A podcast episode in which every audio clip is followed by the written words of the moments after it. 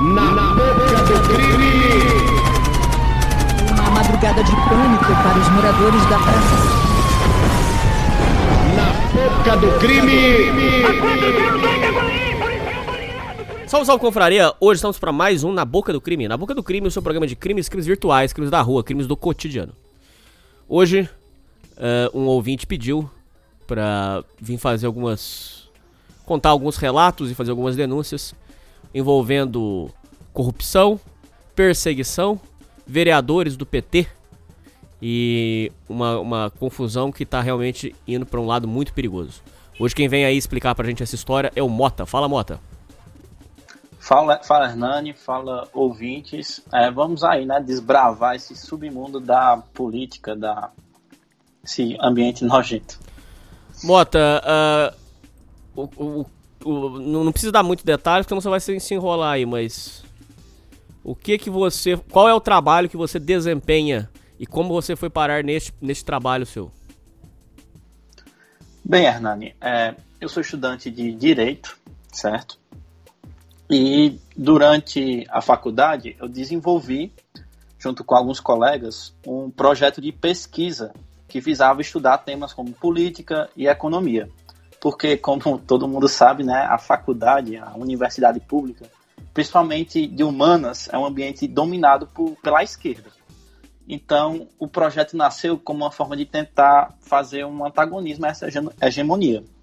E nesse projeto, ele começou a crescer e se expandir para fora da universidade. A gente fez eventos, alguns eventos bem com grande repercussão, com presença de deputado federal, inclusive, bem relevante desse campo mais à direita.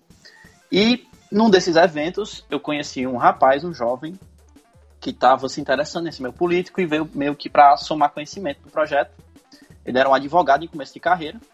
E após algumas reuniões, ele me chamou para fazer uma entrevista. Mas só pra eu entender e pros ouvintes entenderem, até aqui você tava mais pelo, pela... Até esse momento você tava mais pelo ideal, pelo ideal de mudança, pelo, ou, ou você já tava pensando em dinheiro mesmo? Não, não. Quando eu entrei na faculdade, eu pensava, pô, vou cumprir aqui uma função social muito importante, que é tipo, tá. fui meio que, digamos assim, com esse pensamento um pouco ilusório, na verdade, porque a única coisa que efetivamente eu ganhei é, nesse projeto foi perseguição mesmo, de professores, alunos. É, é meio tenso esse ambiente.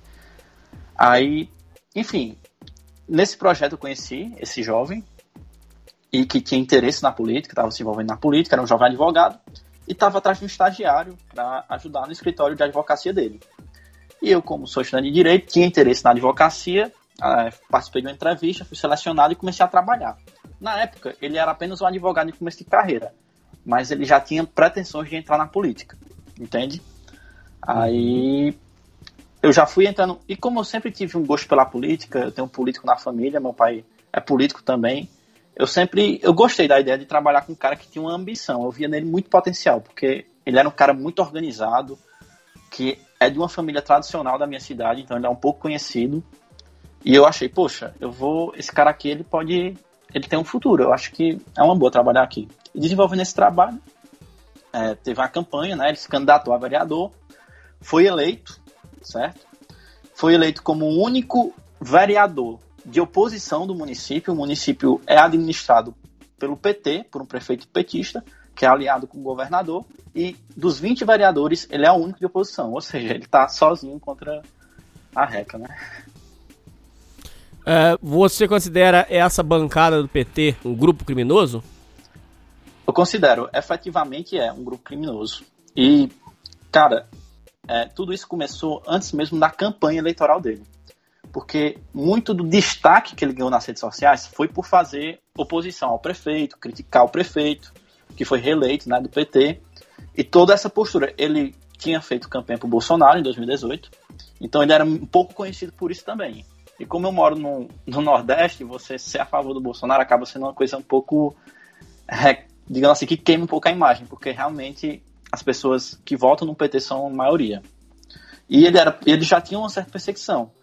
Até que surgiu um evento nas redes sociais que ficou nacionalmente conhecido. Esse evento ele foi parar até no programa da Fátima Bernardes. E no que consistia esse evento?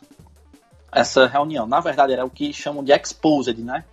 são várias mulheres, supostamente, que se juntaram nas redes sociais, Twitter, para denunciar supostos estupradores e agressores sexuais da região. E como funcionou isso? Basicamente, no Twitter, as pessoas faziam listas e qualquer menina, sem prova, sem absolutamente... Eu lembro dessa nojeira aí, eu lembro. Eu Pois lembro. Você podia botar o nome de qual. É, o, o- ouvintes, o que ele tá falando, o que o Mota tá falando. Você podia. A mulher podia botar literalmente o nome de qualquer homem e falar assim, ele estuprou. E aí pronto, ia pra uma lista de estupradores. Simplesmente isso. Zero prova, zero investigação. Exatamente, não precisava de prova. Isso foi parar no programa da Fátima Bernardes, para você ter noção da repercussão. Era tipo uma lista que, para você ter ideia na região, como ficou marcada essa lista, tinha gente aplicando golpe. Tipo, ligando para as pessoas que apareciam na lista o nome, ah, eu conheço essa pessoa. Aí ligava dizendo que se a pessoa não transferisse uma quantia de dinheiro, botava o nome dela na lista. Para você ver como isso tinha uma repercussão realmente negativa nas pessoas. Aí, nessa época, botaram o nome desse rapaz. Na época, todo mundo que era homem, assim, ficou um pouco, né? é, com medo. Eu mesmo fiquei com muito medo nessa época. O seu nome foi para lá? Não, não foi. Mas por eu Não. ter esse histórico de combater a esquerda, de participar de debates, eu sempre imaginei, poxa, se alguém quiser ir fazer uma sacanagem comigo, eles vão fazer. Porque muita gente vai, digamos assim, muita gente espera isso, né? De uma pessoa que é de direita e que votou no Bolsonaro, que seja um filho da puta. Então, não aconteceu. Aconteceu com esse meu amigo, né? Que viria a se candidatar. E veio junto um relato, tipo, de como foi essa suposta agressão, digamos assim. Só que o relato é meio ridículo, porque ele possui várias informações falsas. E a todo momento ficava associando a figura dele a de um pré-candidato a vereador. Ou seja, é como se estivesse querendo associar ele à questão política e não só a ele mesmo. Sendo que não estava em época de campanha, estava muito longe da campanha. Eu a, gente, a gente já começou a suspeitar que poderia ser uma trama da oposição. Mas o relato era meio estranho, porque era uma situação onde a menina descrevia um cara que estava com uma mulher. E essa mulher estava menstruada, o cara tentava ficar com ela, a menina resistia. E chegava um momento que a menina, ó, não vai rolar, e o cara levava ela para casa. Mas para isso, mas para ele virou, digamos assim, uma acusação de estupro. Ou seja, ele ficou meio que conhecido por isso. Essa história é importante porque ela vai ter uma repercussão muito pesada na frente. Porque essa história vai ser revisitada depois que ele é, ele é eleito. Inclusive, eu conheci o, o- eu conheci você através do Sociedade Primitiva nessa época, porque eu fiquei tão escandalizado por esse evento de, porra, um absurdo completo. Você botar o nome de uma pessoa, às vezes você tem um inimigo que você, sei lá, quer prejudicar, bota o nome e pronto, vira um estuprador para a sociedade, para as pessoas. Aí, por causa dessa situação, eu fiquei escandalizado com a sociedade. Eu tinha noção dos males, digamos assim, do feminismo e tal, mas aquele evento me deu dimensão do tamanho da merda que a gente tava enfrentando. Aí eu fui pra. Fiquei um pouco chateado, aí um amigo meu me apresentou alguns canais que tinham um conteúdo mais digital. Aí eu já olhei mais ou menos assim, ah, algumas coisas aqui realmente fazem sentido, até conhecer o Sociedade Primitiva, né? Que foi por onde eu conheci Legal. é, você. Bem, seguindo, né? Chegou na campanha. E campanha política, cara, quando você tem, é, digamos assim, um, você tá contra a administração, contra o prefeito, né? Contra quem tá com a máquina pública, é chuva de processo que você tem que responder, porque os caras lhe processam por tudo, dizendo que você está cometendo infração eleitoral. E eles fazem É só pra intimidar. Exatamente. Alguns são absurdos. Você lê e você ri do processo, de tão ridículo que é. Eles fazem isso para atrapalhar a campanha, para você não poder se dedicar à campanha. E fazem isso para tentar lhe tirar do rumo, lhe... enfim, você ficar preocupado. Mas nada muito grave. Por quê? É, eles sempre têm um pensamento que quando o cara é eleito, por causa do dinheiro que a administração paga para os vereadores ficarem do seu lado, eles pensam, não, esse cara é de oposição agora, mas quando ele chegar lá dentro, vai ter uma conversinha, ele vai ver que pode ganhar um pouquinho aqui, um pouquinho ali, ele muda de lado. Ele foi eleito, uma boa votação, aí chegou na Câmara, aí você perguntou a questão da perseguição que ele sofre. Por ele ser o único de oposição, você já vê que há uma má vontade, porque ele sempre tem aquele desejo de fiscalizar, de cobrar, e os outros sempre ficam meio que querendo proteger a administração. Mas tudo ia mais ou menos bem, digamos assim, a, até o dia que é, ele citou, ele chegou, digamos assim, no ninho de cobra.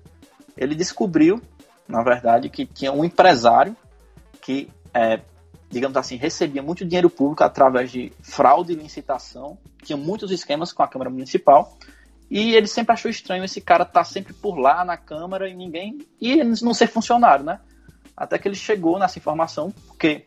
Ah, uma informação importante. Um dos assessores desse meu amigo vereador, para quem eu trabalho, trabalhava na Câmara. Né? Então é um cara que conhece todos os esquemas da Câmara. Todos os corrupção, tudo ele conhece da Câmara. E esse cara, esse empresário, era quem mandava na Câmara. Ele era só um empresário que ganhava muito dinheiro às custas do, da prefeitura e da Câmara Municipal. E ele tinha um esquema muito pesado lá. E meu chefe, numa sessão da Câmara, ele questionou isso. Quem era esse cara e por que as pessoas falavam tanto nele. E a partir desse dia, meu amigo, foi uma coisa que eu nunca pensei que eu ia ver na vida. Me fez até duvidar da democracia, porque até as instituições, né, quem estuda direito sabe a importância, qualquer um sabe a importância de você ter polícia, justiça, é, imparciais. Eu vi isso cair por terra. Eu fiquei impressionado com o poder que essa galera tem. É uma coisa assustadora, totalmente. Mas o, o que que era a função dele? A função de quem? Desse rapaz? Do empresário? Sim.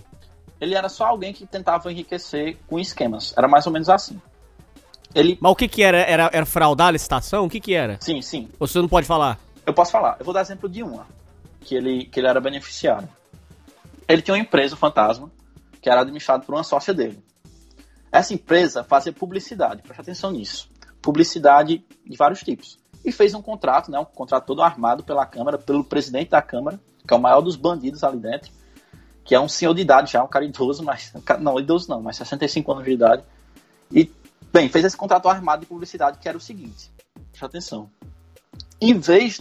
A Câmara, ela tem direito a ter publicidade na internet. Tipo, os atos da Câmara, como instituição, elas vai ser divulgado na internet por, através dessa lei, desse, desse recurso, que é para publicar, oh, a Câmara está fazendo isso, a Câmara, a Câmara aprovou tal projeto, e tal, e tal, e tal.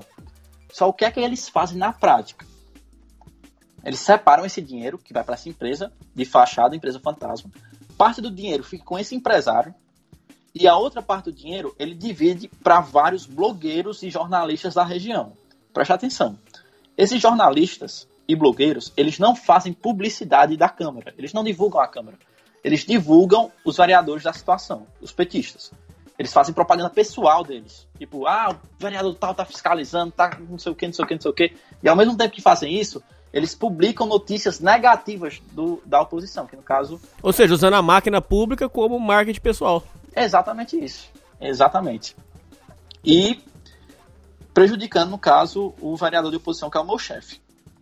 É, esse cara, eu vou chamar ele de Batista, meu chefe, eu vou chamar de Batista. O Batista, nome fictício, viu? Só para deixar bem claro. Ele, é, por ser o único de oposição, ele sofria muito ataques da, dos meios midiáticos. E ele sabia do esquema de corrupção, como funcionava, porque o assessor dele, que trabalhava na Câmara, contou tudo. A gente sabe de tudo, porque o cara via tudo e repassava, ó, oh, Batista, acontece isso, acontece isso, dessa forma, dessa forma. Aí o que aconteceu após isso? Ele já recebia o ataque da, dessa mídia comprada, digamos assim. Só que depois que ele citou o nome desse cara, que é um cara que só aparece nos bastidores para comer dinheiro, ele começou a sofrer uma perseguição fudida, fudida mesmo. Chegou ao ponto deles revisitarem a questão do exposed, da acusação de estupro, e começar a massificar isso novamente, chamando ele de estuprador, que tinha um vereador estuprador na Câmara Municipal e não sei o que, não sei o que lá. E tudo isso partiu de um dos blogueiros. Presta atenção que essa história é, é cabulosa. Um dos blogueiros que espalhou isso, que o cara era estuprador. Meu chefe ficou, o Batista ficou absolutamente revoltado, e no ato de fúria, ele conhecia esse blogueiro, porque era um conhecido, um amigo dele de antigamente. Amigo não, um colega, né? E ele ficou revoltado, porque puta que pariu, você é, tá trabalhando, não tá fazendo nada de errado, e você ser acusado de estuprador, assim, sem ter nenhuma razão, né? E as pessoas estarem comentando isso, é uma coisa muito pesada pra honra de uma pessoa. E então ele decidiu ir lá, conversar com esse cara, perguntar por que ele tinha feito isso. E aí ele chegou lá muito puto, xingando, né, o cara, chegou na casa do cara falando, ó, seu vagabundo, eu sempre lhe ajudei, eu fui seu amigo no passado, e por que, você tá fazendo isso? O que, que eu fiz para você? Não sei o que, não sei o que. Brigando, cara, o cara tava revoltado, porra, tava chamando de estuprador. Reação natural do ser humano. Mas só isso. Aí, ok, tudo bem. Eles tiveram uma conversa, e nessa conversa o cara admitiu que o empresário corrupto lá, que se beneficia de fraude, de licitação e tudo, tinha pagado para ele espalhar essas notícias de estuprador. Uma coisa que a gente já imaginava que era o que tinha acontecido, né? Aí ele, ele, voltou para casa, tudo bem. No outro dia tinha estourado a notícia em todos os blogs, todos os jornalistas, que o vereador do Crato tinha agredido blogueiro da ou do. Ih, vai ter que. Vai ter que. Vai eu ter que quase- censurar. é, Ah. eu quase falei o nome da cidade. Da cidade. E ficou marcado isso, né? Que ele tinha agredido essa pessoa e algumas pessoas no meu comentando, nossa, agrediu, agrediu. O cara foi fa- fazer um boletim de ocorrência. E no boletim de ocorrência disse que o meu chefe Batista apontou a arma, o cara, apontou a arma, porque ele tem uma arma, ele tem posse de arma. Não tem um porte, mas tem posse. Ele não tava com arma na hora, mas como todo mundo sabe que ele tem arma, usaram isso contra ele. E saiu na mídia que ele tinha apontado a arma, que tinha agredido, não sei o que, não sei o que. Isso gerou um inquérito policial que gerou um processo. Tempos depois, esse processo gerou uma busca e apreensão no escritório dele. Mas olha que coisa interessante. Isso aqui, no caso, é uma coisa que até hoje a gente não sabe exatamente o que aconteceu. A busca e apreensão devia ser no endereço da casa do vereador, Batista. Só que no processo, o juiz mandou fazer busca e apreensão no escritório dele, no local de trabalho. O que é muito Pra estranho. chamar atenção, pra queimar o filme dele, lógico. Exatamente. Ninguém sabe onde é a casa do cara, mas o escritório todo mundo sabe quem é. Não é uma cidade tão grande. E é um escritório que chama a atenção, é um prédio. Eu E entendi o que você quis dizer, que, por exemplo, eles podiam ir quietinho lá na casa e prender. Mas fizeram no, no, no, no escritório pra dar auê, pra dar notícia, pra fazer aquele fuar, seria isso? Exatamente. Exatamente. Aí bateu polícia, né, lá, os caras entraram, não tinha nada a esconder, procuraram tudo e saíram. Só que o que mais impressionou foi que após eles saírem, tinha uma foto do carro da polícia na frente do escritório, em todos os blogs, em todos os grupos de WhatsApp da cidade. Tipo, alguém sabia que a polícia tá lá. O que não deveria acontecer, porque era um processo que corria em segredo de justiça. E, na, e embaixo da foto dizia assim: vereador Batista tem polícia no escritório do vereador Batista por causa de um crime de agressão, não sei o que, não sei o que. E, e a gente ficou, meu Deus, o que é que tá acontecendo? Porque, primeiro, é um, é um processo em segredo de justiça, ninguém devia ter acesso a isso. Como é que um cara tava na hora certa pra bater foto e saber do que, que a polícia tava ali, porque ela tava ali? Porque podia ser qualquer coisa. Como é que eles sabiam exatamente o fato que motivou a polícia a estar lá? Isso é uma coisa muito estranha. Só que tem um detalhe nessa história toda. O, o prédio tem câmeras. E nessas câmeras deu para perceber que, tinha- que o carro, que o cara que tirou a foto estava no carro. E o carro ele passou simplesmente quatro vezes em um intervalo de cinco minutos na frente do escritório. Ou seja, não era uma pessoa que estava passando ali para ah, e tirei uma foto. Era uma pessoa que estava ali no momento exato para fazer o serviço dela, que era tirar uma foto e queimar o cara depois. Mas então, quer dizer, a polícia estava vendida. Aí é que tá. Não dá pra saber se a, poli- a polícia provavelmente o delegado, a gente suspeita, na verdade, não tem como afirmar isso, que o delegado talvez tenha uma mãozinha aí nessa questão, porque é muito estranho isso. Alguém vazou a informação, ou alguém do judiciário, ou alguém da polícia. Porque não tinha como a pessoa saber lá. É, saber Essa busca não, não, não encontrou nada. absolutamente nada. Iam pra buscar uma arma que ele tinha supostamente alegado. Mas o, mas o, meu- o meu chefe, ele tem arma. Então, Só que legalizada. legalizada. Ele pode ter arma no escritório e na casa dele. Ele tem a posse de arma. Então, mesmo que encontrasse a arma lá, não ia dar nenhum problema. Só que o delegado que mandou, porque você não pode mandar uma busca e apreensão do nada, sem motivo. Ele disse que viu na rede social que ele tinha uma arma diferente das armas que ele declarou ter no sistema lá, de armas legalizadas. Entende? Aí, com base nessa arma diferente que ele achou que ele teria, ele, ele tomou essa decisão. Que, na verdade, foi uma decisão que, assim, eu não entendo de armas, mas eu vou explicar. Meu chefe tem uma arma que tem um, um modelo, um modelo específico por fora, mas um, um calibre, é, digamos assim, é uma arma clássica, que só foi produzida tal calibre, só que no Brasil adaptaram e produziram um calibre, calibre diferente, algo do tipo, que era a arma que ele tinha. Aí o cara pensou que era aquela arma original, que só tinha num calibre específico, que não era o declarado. Aí, com base nisso, ele pensou que ele tinha uma terceira arma, que tem duas legalizadas, uma terceira arma, que no caso seria ilegal, que ele teria supostamente usado para ameaçar o rapaz lá. Mas o que, o que, que não aconteceu, na verdade. Aí a gente ficou nessa situação, né? Tipo, o cara tirou a foto, quem é esse cara que tá tirando foto? A gente ficou com dúvida na época. Isso ainda era antes da campanha começar. Já tinha sido eleito. Isso tudo aconteceu depois que ele peitou um empresário corrupto. Esse empresário corrupto começou a mexer os pauzinhos, que gerou até isso. Tá entendendo? Mais ou menos. O raciocínio. Ele, depois que ele provocou esse empresário, gerou essa repercussão. Só que tem um detalhe. Pela câmera a gente não conseguiu ver a placa do carro. Só que tinha. Só que a gente pensou, nossa, esse carro seguiu pra cima. E lá em cima tem um posto, que tem uma câmera. Se ele tiver parado no posto, talvez a câmera do posto tinha pego. E o posto é de um amigo do meu chefe. Então era o caso perfeito para você ir lá e conversar com esse cara.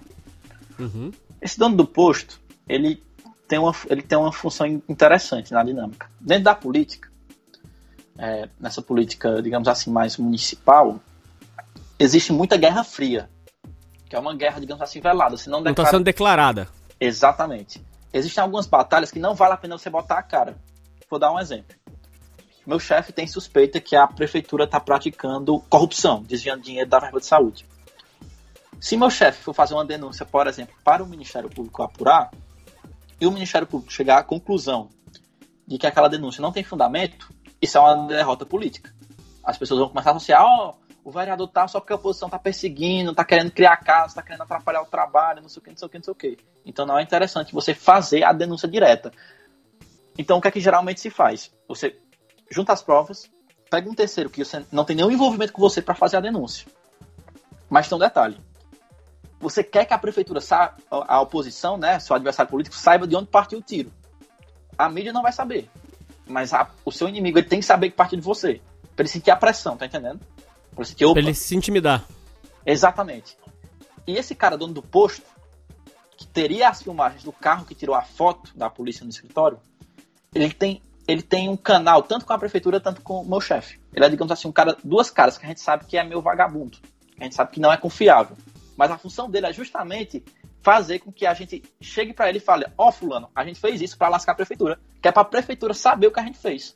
Então ele tem uma função importante pra gente. E esse cara, ele tinha um posto e a gente, eu fui lá. Nesse evento, eu fui junto com o assessor dele. Eu tava no escritório, o assessor dele chegou, ó Mota, é, tem o, o dono do posto lá, e ele é, provavelmente tem as filmagens, e a gente vai lá conversar com ele, ver se a gente consegue. Quer me acompanhar? Eu disse, vou. É perto lá, a gente foi, subiu no posto. O cara tava oferecendo uma resistência muito grande a entregar as filmagens. Não sei se esse cara tem esquema com a prefeitura, alguma coisa, não sei dizer. Mas ele tava com, assim, muita má vontade para uma pessoa que não ia se envolver diretamente no caso. É. Aí a gente tá pegando, tentando convencer, convencer. Ele disse, tudo bem, vocês podem olhar a filmagem. A gente olhou a filmagem da câmera e realmente dava pra ver a placa do carro. A gente já pensou, pronto, isso aqui vai causar uma repercussão da peste, né? Se for alguém ligado à prefeitura tirando foto no escritório, porra, acabou pra eles. Ia ser uma mancha pra imagem muito grande. Só que no momento que a gente tava lá no, no posto, conversando com o cara, ele falou uma coisa, velho, que eu fiquei pensando, eu não, na hora eu não sabia se era uma Mas é- essas fotos iam pra onde? Iam pra um jornal? Ia pra o quê que ele ia fazer com essas fotos? É, se a gente descobrisse a placa do carro e fosse alguém ligado à, à, à prefeitura, né, que é nosso adversário, isso iria tanto, poderia ser usado por uma questão judicial, é, de inquérito, tanto por uma questão é, midiática, política, de você mostrar, ó, o cara está sendo constrangido, tem alguém observando, Certo. alguém recebendo vazamento de informação sigilosa e etc. Aí o cara, Tudo bem. ele falou uma coisa que eu não sei se foi. Depois eu, sou, eu percebi que era uma ameaça. O tom, pelo tom que ele falou. Ele falou desse jeito. É, foi- não foi exatamente com essas palavras, mas ele falou isso. Vocês têm que falar pro Batista, o vereador, tomar cuidado na forma que ele fiscaliza é, o que acontece aqui. Porque tem muita gente que ganha muita coisa é, do jeito que está hoje. A prefeitura ganha do jeito que está hoje, os vereadores ganham, o governador ganha, empresários ganham. Se vocês vão mexer com isso, é capaz dele correr até risco de vida. Aí eu fiquei. eu- Quem falou isso pra você? o, o dono do posto que tinha as filmagens falou pro assessor. Mas ele, falou em tom de ameaça ou, ou ele falou mesmo pra te avisar? Cara, ele falou. Ele não foi agressivo, mas é- isso soou como uma ameaça pra mim. Você chegar e dizer, ah, sabe aquela ameaça velada? O cara Hum. tá querendo entregar, assim, não, isso é arriscado, não sei o que, não sei o que. Eu não sei, eu não posso afirmar que foi uma ameaça, mas que pareceu uma ameaça, pareceu. Do jeito que ele Uhum. falou, é, dizendo que corria risco de vida e tal. Aí, pô, a gente ficou já preocupado. Sim. É. Aí tudo bem. Segue a vida, a gente descobre a placa e descobre quem foi. A gente descobriu que foi justamente uma pessoa ligada à prefeitura, um cara que trabalha para eles, um assessor, um aliado político. E a gente, olhando as filmagens, descobriu mais outros dois dias em que aquele carro fica meio que rondando é, a região da gente trabalha. E aí culminou com um relato de um cara que tinha uma, uma perna quebrada, né? Que foi meio que largado pela prefeitura. E esse caso tirou, é, criou muita repercussão, porque a prefeitura meio que, a, através da Secretaria de Saúde, meio que largou ele, né? O SUS do Brasil sabe como é, saúde pública. E o vereador ajudou esse cara, dava assistência, de vez em quando visitava para ver se o caso dele estava andando, para ele fazer a cirurgia dele. E toda vez que o vereador visitava esse cidadão, esse cidadão recebia uma ligação da prefeitura. E era muito estranho, porque não tinha como a prefeitura saber que aquele cara estava recebendo visita do, do, vereador. Mas ele sempre que ia lá, recebia ligação. E o cara chegou para nós, pra gente, mandou uma mensagem, falou: Cara, eu acho que vocês estão sendo seguidos, porque toda vez que você vem aqui, vem alguém da prefeitura ligar para mim, perguntando o que é que tá acontecendo, o, é, como é que eu tô, como é que tá a minha situação. E é sempre quando vocês vêm aqui, não liga nenhum outro dia. E é sempre pela noite, ou seja, não é um horário comercial, não é uma ligação profissional. É uma ligação no período noturno. E a gente juntou isso com as outras filmagens, a gente chegou à conclusão óbvia. Alguém estava observando a gente. Para onde a gente vai, para onde a gente desce, o que, é que a gente está fazendo. E sempre que tem algum evento tipo esse da polícia, os caras sempre estão por lá para ver. Então a gente já, perce já percebeu isso. Que é um pouco constrangedor, né? Você tá num local de trabalho que você nem sabe, né? O que é que os caras. Porque, pô, se os caras estão observando lá, vai lá saber o que eles vão fazer, né? Se botar alguma coisa ou não. Mas ele tava observando com, com que intuito de armar uma bocada pra vocês matar vocês ou, ou, ou não, não, chegaria a esse ponto? Eu acho que não chegaria a esse ponto.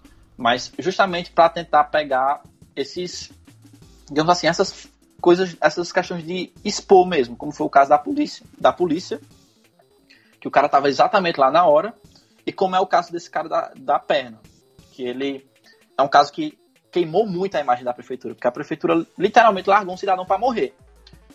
E teve um terceiro caso que foi é, no dia que abriram um processo de cassação, porque chegou um ponto que a Câmara não aguentou mais a fiscalização, a atuação política e decidiu tentar caçar o mandato do vereador, né? Tentar acabar com o mandato dele. E. Porque já viram que de outras formas não ia vencer vocês. É, eles viram que, assim, eles não apelaram ainda para a força física, mas tentaram essa forma legal de tentar silenciar o cara. Né? Entendi. Enfim, aí começou um processo de cassação, que foi aceito, né, assim, para abrir o processo, que precisa de uma votação. Como ele é o único de oposição, foi aceito facilmente. E iniciou-se o processo de cassação é, do vereador.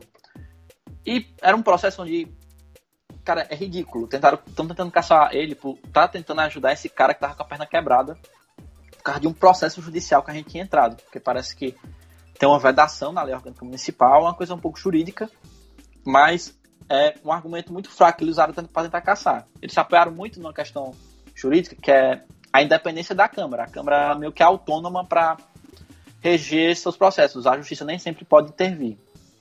Aí eles estavam tentando caçar. A gente, no desespero, consultou um jurista, que era amigo, um jurista muito muito, digamos assim, reconhecido no cenário é, nacional. Inclusive, esse cara ele foi advogado de uma das grandes figuras da CPI da Covid. É a CPI da Covid, uma dessas pessoas é uma pessoa muito famosa, o, o caso dessa pessoa teve muita repercussão e ele foi advogado, ou seja, não era gente pequena. Aí esse cara, ele olhou pro processo né, de cassação e disse, ó oh, cara, tu, tu, na justiça consegue ganhar nesse processo, mas me diga uma coisa, é, como é o prefeito da tua cidade. É o, aliás, o juiz da tua cidade em relação ao prefeito. Ele favore, ele tem algum acordo com o prefeito ou não? Aí a gente, aí a gente respondeu não. Tem um juiz que ele, a gente sabe que é vendido pro prefeito, que favorece muito o prefeito, e o outro é mais imparcial. Pô, mas até juiz, cara, juiz ganha bem pra caralho, ainda queria, ainda foi se vender. Cara, tem um que é, tem um que é. Muito, muito, é muito descarado. Ele pega, tipo, entendimento ultrapassado para favorecer o prefeito, é bem ridículo. Eles ganham muito dinheiro e hum. querem ganhar mais, né? Sim. Até aí tudo bem. Aí a gente pensou, não, se cair no juiz vendido, ele pode dar a sentença contra, a gente apela pro Tribunal de Justiça e ganha lá, porque realmente é um caso muito gritante. Aí a, a gente questionou, né, o cara é, ex-procurador do estado, do, do meu estado, então ele é um cara muito experiente, ocupou grande, grande posição de poder dentro da, do, da esfera estadual, e a gente questionou ele. A gente apelando ganha? É uma pergunta comum. Ele respondeu, cara, de um jeito que eu olhei aquilo, bicho, não é possível que ele deu essa resposta. Ele falou desse jeito. Cara, vai depender do nível de interesse do governador nessa causa. Aí eu fiquei, porra? Como assim? O govern... Aí vai depender da boa vontade do governador, é o governador que vai jogar essa porra, é, caralho. Porra, é foda, velho. Você tá numa situação. Naquele momento eu senti, porra, eu não posso confiar na polícia, que a polícia vaza informação pra acabar com a imagem do, do meu chefe. A gente não pode confiar na justiça, porque pode ser que o governador compre o juiz e queira fuder a gente. E, aí não podia confiar na polícia também. É? A gente vai recorrer a quem? Tá entendendo? Pô, mas se for pensar dessa forma sua, então não tem solução política, porque, ué, tá tudo comprado? Em alguma medida, sim. É, porque assim, quando a gente fala comprado, não é que toda decisão vai ser comprada. Vou dar um exemplo. Existem casos que são muito gritantes que o cara tem razão. Aí, mesmo que o juiz seja comprado, ele não vai querer arriscar a imagem dele a dar uma decisão absurda. Mas quando tiver aquela questão interpretativa, o cara sempre favorece, sabe? E não são todos que são comprados. Mas a influência, pelo menos na minha região, né, no Nordeste, nesses juízes pequenos e alguns do tribunal é conhecido. No meio jurídico é conhecido. Entendi. Bom, e aí? Bem, é, seguiu essa história. Rolou o processo de cassação dele na Câmara, porque a gente posteriormente ajuizou a, a causa, né? A gente foi para a justiça, porque a gente viu que não tinha jeito. Mas durante a Câmara, é, teve, um, teve uma situação muito engraçada, porque, cara, é uma situação muito ridícula que a gente vive lá, porque é literalmente é, 18 vereadores contra um. O cara teve, teve um, um momento que ele foi proibido de entrar na Câmara Municipal. Tem um vídeo dele batendo na porta. Ele foi proibido de entrar na Câmara Municipal porque o empresário corrupto estava se reunindo com o presidente lá dentro. Eles não podiam ser vistos juntos. Aí não deixaram ele entrar. A guarda municipal da Câmara não deixou. Porque a própria guarda municipal recebia ordens do presidente. O presidente disse: Esse vereador não pode entrar aqui agora. Ter que esperar a gente sair. O cara ficou lá 10 minutos, batendo na porta, olhando para os guardas, perguntando: Por que, é que eu não posso entrar aqui? Eu sou vereador, pô, tô trabalhando. Os, cara, os guardas abaixavam a cabeça, ele gravou isso, tem um vídeo disso, tá até no processo. E os guardas abaixando a cabeça e olhando para baixo e fingindo que não tá ouvindo. Aí, porra, velho, como é que o cara é vereador e não pode entrar? Na verdade, era para qualquer cidadão poder entrar ali. Mas nenhum vereador pode, porque ia flagrar o, o empresário lá com o presidente da Câmara, né? Hum. Enfim, aí seguiu é, essa situação e teve quando você está passando por essa essa situação, né, de você estar tá sendo vítima de uma injustiça, porque ele estava sendo vítima de uma injustiça, né, o Batista, o vereador, bate um pouco a revolta, né, na pessoa de querer se vingar, de querer fazer alguma coisa. Fisicamente ele não ia fazer nada, né, e matar nem nada, apesar deles terem medo disso, pelo que a gente sabe lá dentro. Mas a gente descobriu uma coisa que foi até cogitado ser usado. Presta atenção nessa história. O nosso assessor trabalhou na Câmara, então tem muitas amizades lá dentro. Ele sabe que o presidente da Câmara, o vereador presidente da Câmara, ele tem um caso amoroso com a diretora da Câmara. Os dois são casados, eles têm um caso amoroso. Isso é uma coisa que todo mundo sabe, menos o corno. Que no caso é Nossa, o, o, o marido dela. É uma coisa que o povo faz piada, é um negócio bem ridículo mesmo. E, e um. Ah, perdão. E um dos. Em uma das reuniões que a gente estava tendo, é, o assessor levantou uma bola que foi o seguinte: rapaz, eu estava conversando com uma amiga minha da Câmara e disse que se o marido dessa mulher ficar sabendo que ele leva o chifre, é capaz de tentar fazer alguma coisa. Tentar fazer alguma coisa. Vocês estão entendendo, né? É, tentar dar um jeito, cancelar a CPF. Hum. Mas vocês tinham, vocês tinham conhecidos para fazer executar esse tipo de serviço? É, não, a gente. Não, esse tipo de serviço não. É o cara, o marido da mulher que faria, né? No caso de ciúme, de. de... Mas vocês se, vocês se aliariam pra ele, com ele só para ele fazer isso pra vocês? Vamos não, assim. não, não, não, não. Não, não, não. Se, não se aliaria.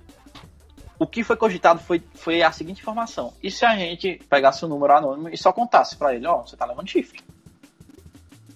E aí ele faz o que quiser. Quiser divórcio, faz quiser o que, fa o que fizer, faz. Assim, o que ele... quiser meter fogo na, na, na, no negócio e deixar queimar. É claro, pô. Os caras estavam fazendo uma sacanagem dessa, bota na, é, nego pra perseguir a gente, filmar nosso local de trabalho. Enfim, tudo que a gente já passou, a gente pensou, porra, vamos foder esses caras, velho. Com as armas que a gente Hum. tem. A gente não tem a polícia, a gente não tem o juiz. Vamos usar pelo menos o chifre, né, desse cara aí pra ver se a gente consegue pelo menos causar um pouco de confusão. E ficou meio que nesse, nesse, nessa decisão. A gente não sabe é, exatamente se vai fazer essa, essa denúncia, né? Avisar pro cara. Seria, eu acho que um pouquinho filha da putice, na verdade. Hum. Não sei se vale a pena. Aí, bem, a gente ainda tá no processo de decidir se denuncia ou não, se fala pro corno, né? Se que levou chifre e deixar a bala truar. Acontece que tentaram caçar o mandato dele, a gente ganhou na justiça, aí o mandato dele foi salvo, é garantido por enquanto, e o processo está nesse pé, tá, na verdade está suspenso pela justiça, né? Ainda não acabou, Uhum. mas é uma vitória que a gente já prevê, que a gente vai conseguir ganhar. E tá no ponto que a gente não sabe exatamente o que os caras vão fazer a respeito disso. Quais são as atitudes que eles vão tomar, se eles vão tentar fazer alguma coisa. Isso ainda é um, um ponto nebuloso, né? Na, na questão. Bom, ah, você falou sobre a questão que você eh, tem sofrido também, o que é chamado de stalking, é perseguição virtual. Eles ficam sondando redes sociais de vocês, eh, fakes adicionando. O que você pode dizer sobre isso? Sim, sim. Tem, tem um stalking. E tem o, o stalking que eles fazem é muito através de fakes, né? E eles fazem Hum. aquelas famosas false flags, né? Que é na época da campanha do Bolsonaro, tipo, os esquerdistas desenhavam suástica para dizer que eram os bolsominions que estavam, os bolsonaristas que estavam desenhando suásticas, né? Que é pra tentar associar. Aí vem fake na nossa página dizer que é pra gente matar o vereador tal, dizer que quer ver o vereador tal morrer, que é pra eles pegarem esse fake associar, ó, tá vendo? Ó, o vereador tal tá incentivando a, a violência, ele quer, tá incentivando o ódio, não sei o que, não sei o que. Aí quando o cara vai dar entrevista nas rádios, é a mesma situação, vem essas false flags tentando associar uma imagem de um cara violento, que vai tentar fazer alguma coisa, que quer vingança. Aí fica essa perseguição tanto no ambiente virtual como na, na vida cotidiana mesmo. É uma questão bem complicada e é difícil de você lidar com isso, né? Porque é tanto é tanta influência que eles têm que acaba ficando a gente refém mesmo. De não ter o que fazer. A gente não pode recorrer à polícia, porque a polícia, o delegado, tá, tá com, digamos assim, no mínimo, muita boa vontade com eles.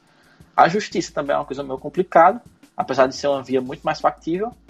E a gente tenta usar a mídia ao nosso favor, a repercussão pública, tentar usar as pessoas, porque, cara, é complicado, velho. Nos- é, um pouco do da, da situação que o país vive é muito por causa da política, no meu entendimento, municipal. As pessoas às vezes pensam muito no- em quem é o presidente, enquanto o pau come aqui na, na- nos municípios e ninguém, ninguém liga, né? Ah, com relação a, a ameaças, eh, essas coisas, você chegou a receber muita ameaça? Eh, e, e eu queria também saber se você tem, se você ficou com medo, como é que ficou a sua cabeça no meio disso tudo? Cara, teve aquela ameaça velada, né? Do, do cidadão lá. Que, do jeito que ele falou. Pra mim foi quase um aviso, né? Ele disse assim, ó, cara, ou você faz isso ou vai acontecer isso. Ele só não disse que era ele que ia fazer. O dono do posto, né? Ele disse, ó, vocês estão mexendo muito com isso aqui. E se vocês continuar mexendo, né? O povo não vai ser preso de graça. Porque as pessoas que estão envolvidas em esquemas, elas não vão, tipo, aceitar você fiscalizar e botar ela na, na cadeia. É óbvio que se chegar no ponto em que ela vai escolher ou ser presa ou dar um jeito, elas vão escolher dar um jeito. É, da forma que for mais conveniente. E nesse meu tempo, cara, foi, foi um pouco tenso, porque tanto a, a- tem outra moça que trabalha comigo que também ocupa a mesma posição, assim, de estagiário e tal. E ver a, a, a polícia, né, entrando assim e tal, saindo, e aquele movimento é um pouco preocupante, porque a gente não sabe exatamente qual é a, a dimensão disso. E a gente tá meio que no olho do furacão assistindo tudo acontecer e se revoltando, porque puta que pariu, a gente tá passando por isso por quê? Porque a gente tá fiscalizando, o cara tá fazendo o trabalho dele e a gente tá tendo medo disso. É uma situação um pouco complicada. Mas eu, eu sinceramente, eu não- até o momento, eu não tive nenhuma situação que eu pensei, nossa, eu tenho que dar pra trás agora, porque não vai dar, sabe? Ah, você não que- pensou em arregar? não, nunca pensei em arregar, não. Até porque, cara, apesar deles terem muito poder, é meio difícil, cara. Porque se acontecer alguma coisa com alguém ali, ou com o próprio cara, a merda vai pro lado deles um pouco, né? Da mídia, porque vão pensar o quê? Porra, estão fazendo isso porque o cara tava fiscalizando e tal. Aí eles, aí fica uma guerra fria. É uma guerra fria, na verdade. que nem Estados Unidos e União Soviética. Nenhum ataca porque tem medo da retaliação, né? Fisicamente. Não joga, não tenta nada físico, o mais propriamente dito, né? Tentam jogar por debaixo dos panos. Mas eu nunca pensei em arregar, não. Até porque, até porque o cara sempre foi muito bacana para mim. Eu me sentiria, assim, um pouco traindo mesmo ele. Porque o cara sempre foi um, um bom amigo. Eu considero ele mais um amigo e um sócio do que é, um, um chefe, né? O cara, ele, ele, ele não merecia estar passando por que ele tá passando. É parceiro seu? Pô, parceiro demais, cara. O cara é firmeza. Tem, é, tem muito chefe filha da puta, né, no mundo. É, a gente ouve relatos, né, de situações muito tristes que algumas pessoas vivem, de humilhação, de tudo. Mas eu, eu me sinto muito valorizado. Ele mesmo fala para mim, ó, cara, você se formar aí, eu quero você como meu sócio, eu quero você trabalhando aqui, vamos junto aqui tocar esse barco. Pô, é, eu me sinto valorizado, sinceramente. E eu conheço a família dele, eu me sentiria traindo ele, de certa forma, se nessa hora difícil. Né? Acho que a gente tem que ter um pouco de gratidão também. Até quando vai essa novela da, da, Seria até a próxima eleição que vai ser essa novela, é isso? Cara, isso é imprevisível, porque é uma coisa que está acontecendo no momento, a gente não sabe exatamente é, até que ponto pode chegar, né? Já teve acusação força de estupro, já teve essa questão envolvendo a polícia, o cara filmando, perseguindo, né? É, tirando foto. A gente não sabe exatamente o próximo capítulo, a gente sabe que a situação está complicada. Mas a gente segue com a cabeça erguida, né? Fazendo trabalho. É o que importa. Eu falar uma coisa, é. O, o agora a próxima, é, vamos supor assim, a popularidade do, do vereador, como é que tá? Vocês estão conseguindo manter legal? Você consegue ajudar muita gente? Como é que vocês fazem? Cara, tava. Aí tá o ponto positivo, talvez, no que ele esteja passando. Porque muita gente reconheceu que o que estavam fazendo com ele é uma covardia muito grande. Porque o cara tem uma atuação foda, velho. O cara trabalha muito. Ele, ele digamos assim, ele tem. Na política, ninguém é santo, né? Digamos assim. Todo mundo tá por lá por algum motivo. É, tem que estar tá lá pelo dinheiro. E esse cara ele já é rico, ele já tem, ele é de uma família muito privilegiada. Ele não tá lá pelo dinheiro, eu sei porque ele tá lá. Ele, ele não precisa quer... roubar, vamos colocar assim. É, não precisa roubar. Mas a questão é que ele tá lá porque ele quer ser reconhecido, sabe? Como alguém que faz um trabalho massa. Ele quer ser conhecido como alguém que faz algum, alguma coisa diferente. Ele tem essa ambição pessoal, que acaba sendo uma coisa positiva, porque ele ajuda muitas pessoas e muita gente veio apoiar ele depois que esse, esse, esse movimento aconteceu, porque é um município muito bagunçado. As pessoas veem um vereador fiscalizando e gostam. E depois vem uma retaliação dessa, as pessoas começam a interpretar: opa, estão fazendo isso porque o cara estava mexendo no ninho de cobra. Aí a população veio junto. Cara, eu não tenho, nenhum, não tenho é, nenhuma dúvida em afirmar que o cara ele entrou como vereador e no momento ele está como um, um forte candidato a prefeito. Simplesmente por causa desse processo de cassação, os caras deram muita visibilidade para ele. Muita mesmo. Ele é o cara mais falado na política municipal, é ele, por causa disso. Com relação a porte de armas, coisas, você já pensou em tirar? Você já, já tá providenciando que você precisa ter arma agora, né, cara? Cara, eu tava pensando sobre isso, cara, já. E ele já. o que, que tá faltando? Tá faltando, primeiro, é o investimento. E, sinceramente, cara, eu sempre tive um pouco de receio em relação a usar arma. Eu já fui convidado por ele a participar, porque ele é, ele é um bom atirador, sabe? Ele frequenta clube de tiro e tal, tem a defesa pessoal dele ele já me convidou para tentar tirar, né, velho?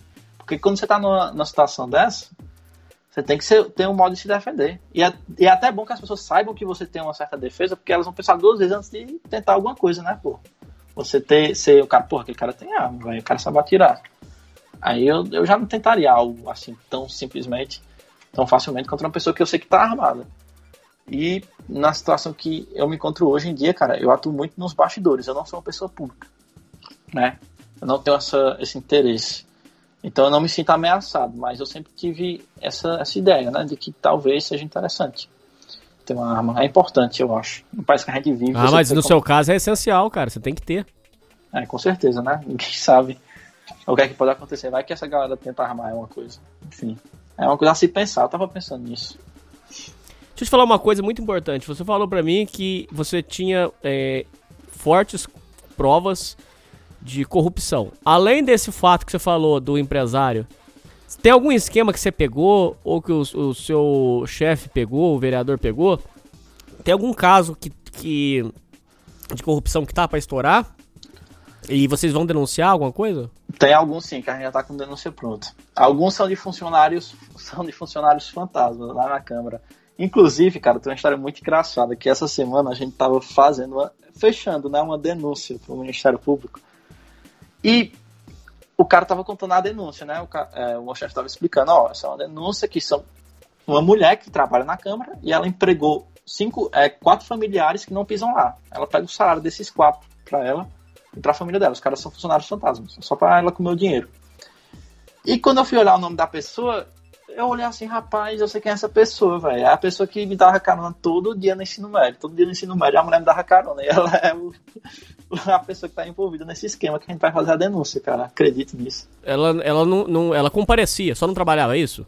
Ela trabalha, mas ela empregou. Ela botou como funcionária a filha dela, o esposo dela, o cunhado. O esposo não, a filha dela, o cunhado dela, uma outra cunhada dela. E esses não trabalham. Esses não trabalham.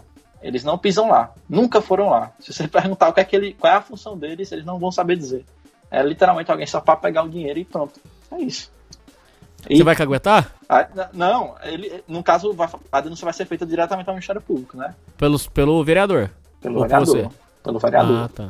Eu não vou não, tô só olhando no circo pegar fogo, caralho. Coitado da mulher, me deu cara no ensino médio todinho, agora tá. Vai ter que responder aí, né? aí deixa eu... Tem, outro, tem outros, tem outros. Tem um que, cara, esse aqui é grande. Envolve merenda escolar, cara. Eles fizeram, durante a pandemia, as escolas fecharam, né? E teve uma lei do governo federal que obrigava as escolas, ou determinava que, por não ter aula em escola pública, a prefeitura devia distribuir os alimentos, que seria na hora da merenda, para as famílias carentes, porque muita gente dependia dessa merenda escolar para comer, né, para ter uma alimentação e tal. Aí acontece que eles fizeram a licitação e gastaram o dinheiro como se tivesse fazendo essa distribuição de alimentos, só que na prática ninguém recebeu alimento nenhum. Eles fizeram o contrato, alugaram o caminhão, mas um caminhão que. E botaram inclusive um motorista do caminhão, que eles botaram na licitação, botaram o nome do cara. Quando a gente foi ver o, é, pesquisar o nome do cara, o cara não tinha nem habilitação para poder dirigir. Tá nesse nível, tá ligado? A- a- o nível de corrupção. Os caras botam nego que não tem nem habilitação como motorista nas licitações.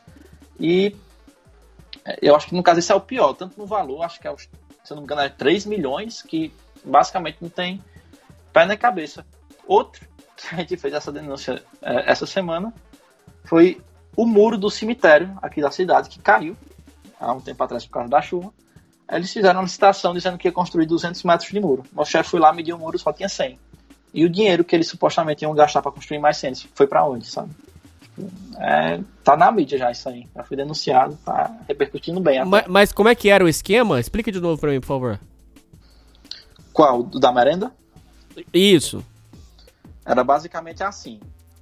É, o governo federal determinou que as escolas distribuíssem os alimentos que os alunos comiam quando tinha aula. Quando tinha aula, tinha lá a hora da merenda, da escola pública, tinha lá o almoço, o lanche, que era dinheiro público, né? As pessoas, os alunos comiam lá, dinheiro público. E o município ficou responsável por fazer essa distribuição desses alimentos. Não estava tendo aula, mas como são pessoas carentes que dependem de, desse alimento, o município ficou encarregado de alugar caminhão, comprar os alimentos e distribuir esses alimentos. Ou seja, o dinheiro que ia para a educação pública para ser usado pela alimentação ia continuar sendo usado. Só que a prefeitura não fez isso. Ela simplesmente fraudou a licitação, fingiu que estava fazendo, fez na verdade dois meses e nos outros seis meses enrolou. Ficou com dinheiro, né? Digamos assim, que ia ser gasto com isso. Mas e o alimento? Dois meses foi distribuído. E no resto, nenhuma família recebeu. Nenhuma das Mas vocês nem iam questionar? A gente questionou. E nada. A- até agora nada. A gente vai denúncia o Ministério Público, e tá, que é o Ministério Público que tem a responsabilidade de é, apurar isso, só que o processo está parado, né? Ninguém sabe exatamente por quê. Provavelmente o Ministério Público também tem um pezinho ali. É muito, é muito difícil, cara. É muito difícil as coisas Então andarem. você não pode confiar em ninguém, ué. Vamos colocar dessa forma. É quase isso. É quase isso mesmo. Porque veja bem, só juntando seus relatos, a polícia você não pode confiar. O juiz você não pode confiar. Agora você tá falando que o Ministério Público também não? É, exatamente. é exatamente esse nível do buraco. É muito difícil, muito difícil mesmo. Existe, é, por exemplo, em, em alguma medida, existe um juiz aqui que é um juiz que, até onde me consta, ele é honesto, ele é decente. Mas o outro, ele é realmente ele é comprado. O Ministério Público não é tão ruim como a polícia. A polícia é o pior de todos. A polícia não dá para confiar nem um pouco. É, eu acho que a, a, situação mais preocupante é envolvendo a polícia. O Ministério Público, como são vários promotores, tem uns mais que outros. Não é só uma pessoa, não dá para comprar todo mundo. Mas tem sempre, sempre, sempre tem um grau de influência. Cara, no STF tem, não ia ter no juizinho na cidade do interior. Então, porra, se tem no STF, vai ter aqui também, tá entendendo? O foda do país é isso, cara, porque a justiça ela tem muito poder, porque ela dá a palavra final a tudo. Se a justiça tiver comprada, pronto, fudeu, cara. Você tem a, ninguém a recorrer. Bom, uh, com relação ao, ao, rapaz lá que você falou que foi encostado pela, pela prefeitura e que não teve ajuda, como é que tá a situação dele? E, e ele é utilizado para quê atualmente? Pronto, eu posso até te mandar o vídeo desse cara. Cara, é muito emocionante. É muito triste a situação dele, porque ele precisava de uma cirurgia de urgência há três anos. Aí chegou num ponto que só a cirurgia não basta, porque meio que apodreceu a, o osso, as, alguma coisa deu na perna dele que agora ele vai ter que usar uma prótese. Parece que estavam vendo se ia ter que amputar usar uma prótese. Acontece que a gente está acompanhando esse cidadão depois que a gente começou a acompanhar e dar publicidade, começou a andar o caso dele. O município começou a dar de conta, o estado começou a dar de conta, Aí ele já está numa situação de marcar essa cirurgia dele. Não um senhor já de idade, ele se machucou trabalhando. E o vereador foi lá dar assistência, e ao dar assistência, a, ficou conhecido o caso dele, as pessoas cobraram, aí a, prefeitura teve que se movimentar. Que na verdade é um trabalho né, de oposição. Quando é oposição, parte é você expor isso para constranger a prefeitura a trabalhar, né? Porque geralmente eles não gostam muito disso. As pessoas criticam que o Estado é essa praga aí, né? Eles deixam, eles querem que as pessoas fiquem na miséria para que depois eles possam vir escravizar as pessoas. É, é, é, o cenário desse rapaz, né? A gente pode colocar dessa forma. É, eu, eu compacto um pouco dessa, dessa visão, cara. É uma visão um pouco libertária, mas é o que eu verifico na prática, cara. Quando a gente vai conhecer esses casos de saúde, é, tem muito caso onde o cara fica largado, não é porque é, digamos assim, faltou estrutura, faltou investimento. O que faltou mesmo foi orientação. Tipo, os caras nem chegavam nem para dizer assim, olha, a gente não tem condição de fazer essa cirurgia, vai procurar ajuda de um advogado, entrar na justiça. Eles não fazem isso, eles simplesmente largam que se foda e fica por isso mesmo, aí deixa o cidadão sofrendo e tal. Dependendo do estado, porque um cara na situação dessa não pode trabalhar, aí vive de assistencialismo, aí chega o prefeito, o cara fica na miséria, não consegue trabalhar, chega um vereador nem época de campanha oferecendo dinheiro em troca de voto, aí os caras, numa situação desesperada, tem que vender o voto para poder comer. É uma coisa que fica se alimentando. Na verdade, eu vejo É um círculo isso, né? vicioso. É, o Estado quebra a perna e dá as muletas e quer que você agradeça por isso, né? É, você acha que a situação na sociedade vai se resolver quando? Cara, é, o, que eu vi, o que eu vi que quando você vê de fora, você não tem dimensão da influência que os caras têm, né? Tanto do governador como do prefeito. Quando você se depara com o poder de influência que eles têm, cara, é difícil você imaginar que isso vai mudar. É uma situação que tá tão viciada que, cara, dos 20 vereadores, 19 é, com a prefeitura, isso não é normal numa, numa, em, qualquer, em qualquer cidade, em qualquer país. Não é comum você ver isso, né? E no meu estado, tem o mesmo grupo de pessoas governando há não sei quantos anos, sabe? É tudo muito aparelhado. Isso não é normal, cara. Você vê países desenvolvidos, tem sempre uma alternância de poder, aqui não tem. É sempre a mesma turma, é sempre a mesma galera, porque ela tá sempre tão, ela tá tão impregnada em todas as instituições, em tudo, que você fica imóvel, você não tem pra onde ir. Você vai fazer o quê? Entende? É complicado demais. Você falou que você é oposição. E o prefeito oposição tem? Ou, ou, ou, ou é tudo igual? E outra coisa que eu queria que você falasse. Muitas pessoas dizem que em cidade. Isso eu não sei. Você fala pra mim se, se tem sentido. Eles falam que em cidade que tem governo PT, o próprio PT organiza uma falsa. Uma falsa é, rivalidade contra o PSDB. Mas diz que não, não existe oposição nenhuma do PSDB. O que, que você pensa disso aí? É, primeira coisa, do PSDB. É exatamente isso que acontece, na verdade. É, é mesmo? É, é, é, sério. Tipo, talvez não de forma tão descarada, mas é tudo tão fluido. Tipo, não existe uma, uma oposição. Eu acho que o meu chefe é o primeiro político de oposição que é de oposição. Tudo é muito por conveniência. Eu vou dar um exemplo. Na última eleição para prefeito, os dois que disputaram o cargo são parentes, são da mesma família, mesmo sobrenome. Então, nada, não tem É uma farsa, pô. é, é uma farsa. E o prefeito, que era o oposicionista na eleição anterior, que disputou a eleição, porque o- essa aqui foi a eleição da reeleição do prefeito. O petista se reelegeu nessa. Ele foi eleito a primeira vez em 2016. Em 2016 ele disputou a eleição com um cara do PSDB, e esse cara perdeu a eleição. E em 2020, o cara que perdeu a eleição do PSDB apoiou do PT. Contra o primo dele, que é o parente, né? Então, tipo, é sempre essa coisa meio o cara que tá do outro lado, na verdade, tá do outro lado porque, sei lá, se um ganhar, É uma outro farsa. É um pouco de farsa, sim. É um pouco de farsa. Outra sim. coisa também que tem que falar é sobre os falsos vereadores. Você chegou a ver casos disso aí? Eu explico. Pessoas que se candidatam, mas não é pra ganhar. É pra depois a pessoa ou vende, o- os, transfere os votos.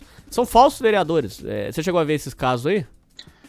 É, tem. Na verdade, são dois tipos de. Vamos por partes. Existe tipo o vereador que é tipo laranja, né? Que seria aquele cara Ah. que, por exemplo, a mulher que bate a cota, porque o partido tem que ter tantas candidaturas femininas. Aí tem mulher que se candidata só pra cumprir aquele papel. Isso, sim. E Isso também aí você não considera errado. Cara, eu primeiro considero, é, eu considero errado você ter que obrigar a mulher a se candidatar. Pra mim, o errado tá Hum. na lei. E, de certa forma, as pessoas usarem isso é, é um crime eleitoral, mas, no meu ponto de vista moral, não é errado. Porra, você, você quer se candidatar para ajudar um candidato a bater a meta lá, tudo bem. E existe outro tipo de candidatura que a gente chama de bucha. O que é a candidatura bucha?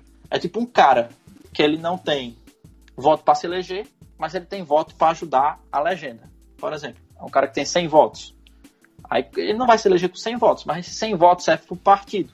Porque no Brasil tem aquela coisa da é, coligação, é, aquela coeficiente eleitoral, né? Que tipo, o voto seu de um candidato ajuda os do partido e não o, um candidato isolado. Explico. Se tem 10 vagas para vereador, não vão, não vão ser eleitos os 10 mais votados. Vão ser eleitos os que tiverem mais votos proporcionais do partido. Por exemplo, se o coeficiente for mil votos, o partido que tiver somando todos os vereadores 4 mil votos, vai eleger os quatro vereadores mais votados. Eu não sei se está claro, talvez esteja um pouco difícil de entender, mas tem muitos, por conta dessa lei, dessa regra, tem muita gente que fica capturando essas candidaturas buchas. Tipo, ah, tem um cara lá da vila que ele tem 50 votos, aí pega ele pro nosso partido, que é pra somar, pega o cara lá que tem 100 votos, traz ele pro nosso partido, que aí, somando os votos, você elege mais parlamentares dentro da Câmara. Basicamente é isso que fazem muito. Aí dão dinheiro, às vezes, ó, tome 100 mil, ou 100 mil não, 100 mil dinheiro. Tome 10 mil pra você se candidatar aqui, 5 mil pra você me ajudar. Aí o cara vai lá, tira os 100 votos dele, ajuda o partido do cara, e o cara elege mais vereadores na Câmara. Isso acontece Isso muito. você não considera errado. Isso eu considero errado. Comprar o cara para ele chegar e juntar, eu acho errado. Na verdade, você tá comprando voto, né? Indiretamente. Eu não concordo, pô.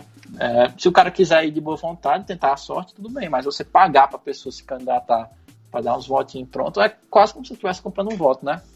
Na verdade. Mas qual que é a diferença desse pro outro caso que você falou da mulher que se candidata só pra pegar a. pra completar? Qual que é a diferença desses dois? Porque geralmente a mulher candidata, cara, ela geralmente é alguém da família, de um vereador. Por exemplo, o cara tá no partido, aí ele bota uma cunhada dele pra bater a meta, tipo uma pessoa que não tá ganhando nada. Ela só tá ali literalmente para poder viabilizar a candidatura do partido. Porque, na verdade, eu só concordo com essa prática, digamos assim, obscura, porque eu acho a lei de cota ridícula, pô. Você tem que obrigar a mulher a se candidatar porque para combater machismo, para dar representatividade, isso não mudando porra nenhuma na Câmara. O povo vota quem quer, né? Independente de ser homem ou mulher. Para mim, isso se legitima, se fica legítimo por causa da lei, que eu acho ridículo.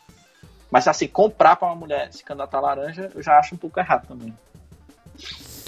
É, entendi o seu ponto. Uh, agora, pra, pra gente caminhar pro final. Uh, uma vez eu entrevistei um rapaz que falou sobre o Maracutaia de prefeitura.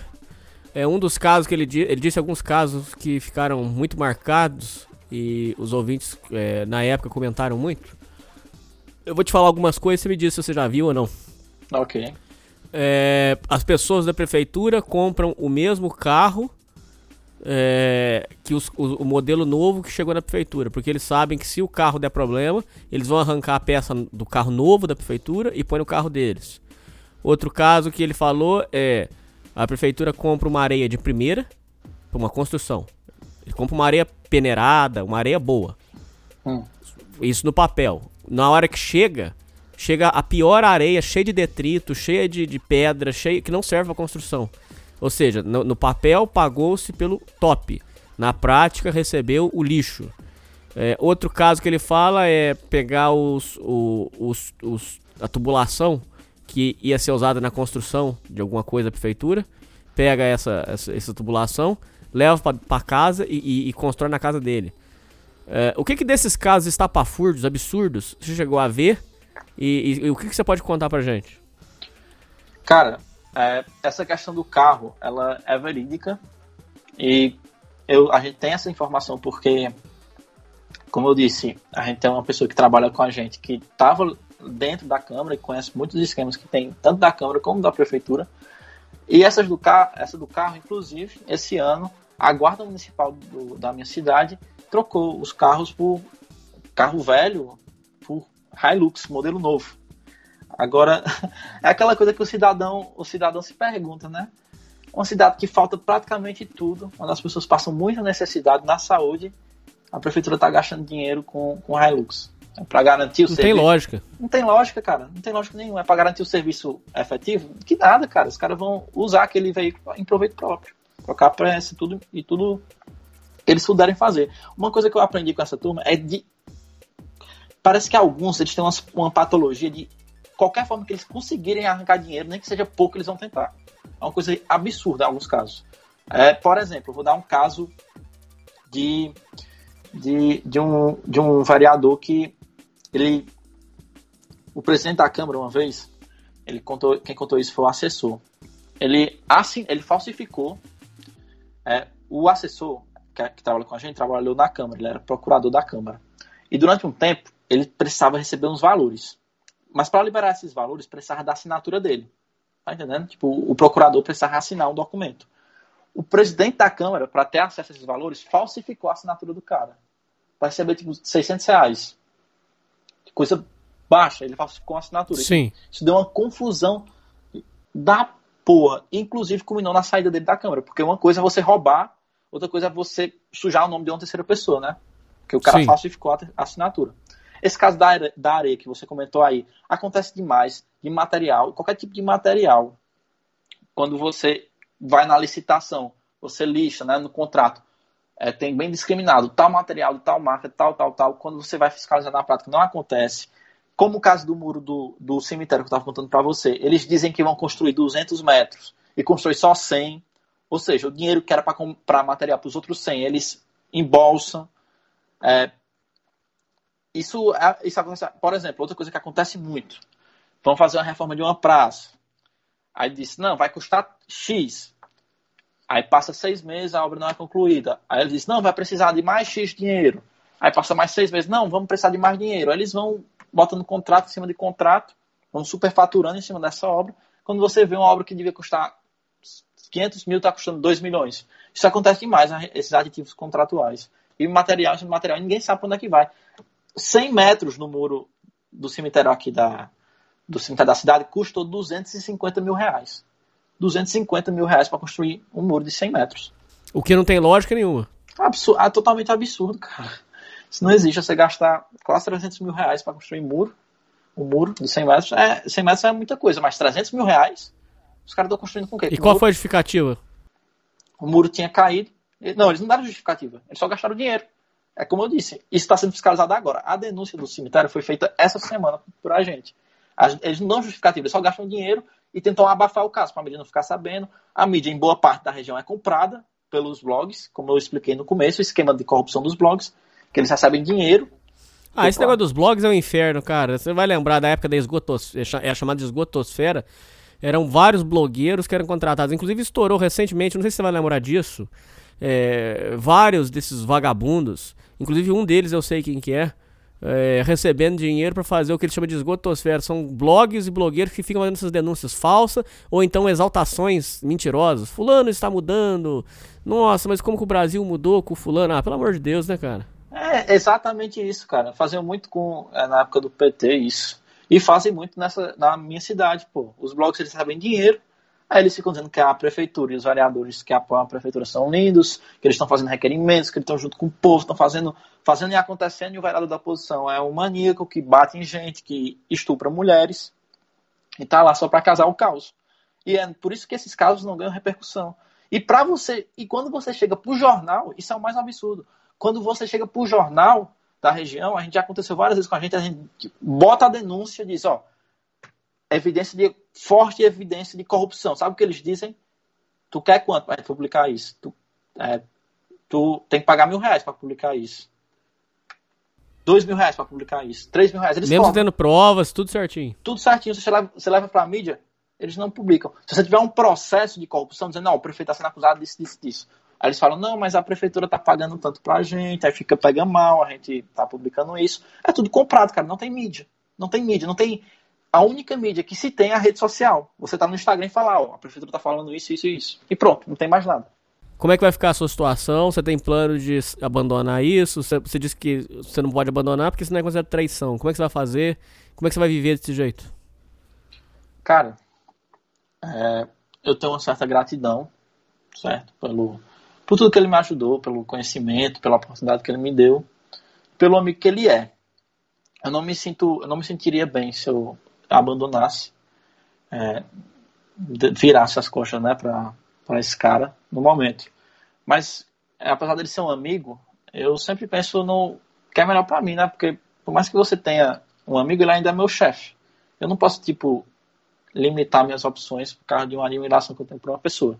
Eu devo gratidão, respeito e tudo. No momento, eu continuo trabalhando com ele, porque eu não vejo outra opção, mas sinceramente, o futuro para mim é indefinido. Então, eu continuo sendo o que eu sou hoje. Um cara que está nos bastidores, que passa desapercebido, que está lá atuando, fazendo um trabalho técnico, não midiático. Eu me apego um pouco nisso para equilibrar a mente, né, a cabeça, para não enlouquecer. Para não enlouquecer. Exatamente. Exatamente. No futuro você vai entrar pra política? Cara, eu já tive mais vontade, porque meu pai é político, meu chefe é político, então meio que a vida me empurrou né, nessa situação de estar sempre convivendo muito com a política. Mas, cara, depois que eu vi o trabalho, assim, como é na prática, o que você tem que enfrentar para você fazer um trabalho digno, eu só eu digo uma coisa, bicho. Isso é para quem quer, pra quem tem muita vontade mesmo, e tem, talvez, eu talvez esteja um pouco injusto, mas quem tem um pouco de não diria carência, mas vontade de ser visto e reconhecido, porque é um trabalho um pouco indigno, cara. Eu, eu prefiro mesmo trabalhar nos bastidores, na advocacia, talvez concurso, não sei, que e ganhar meu dinheirinho, ter meu sossego, cara, porque eu acho que o sossego vale mais do que estar no meio do furacão. Que amolação. Com certeza, cara. Bom, é isso aí, Mota. É isso aí, ouvintes. E falou. Valeu.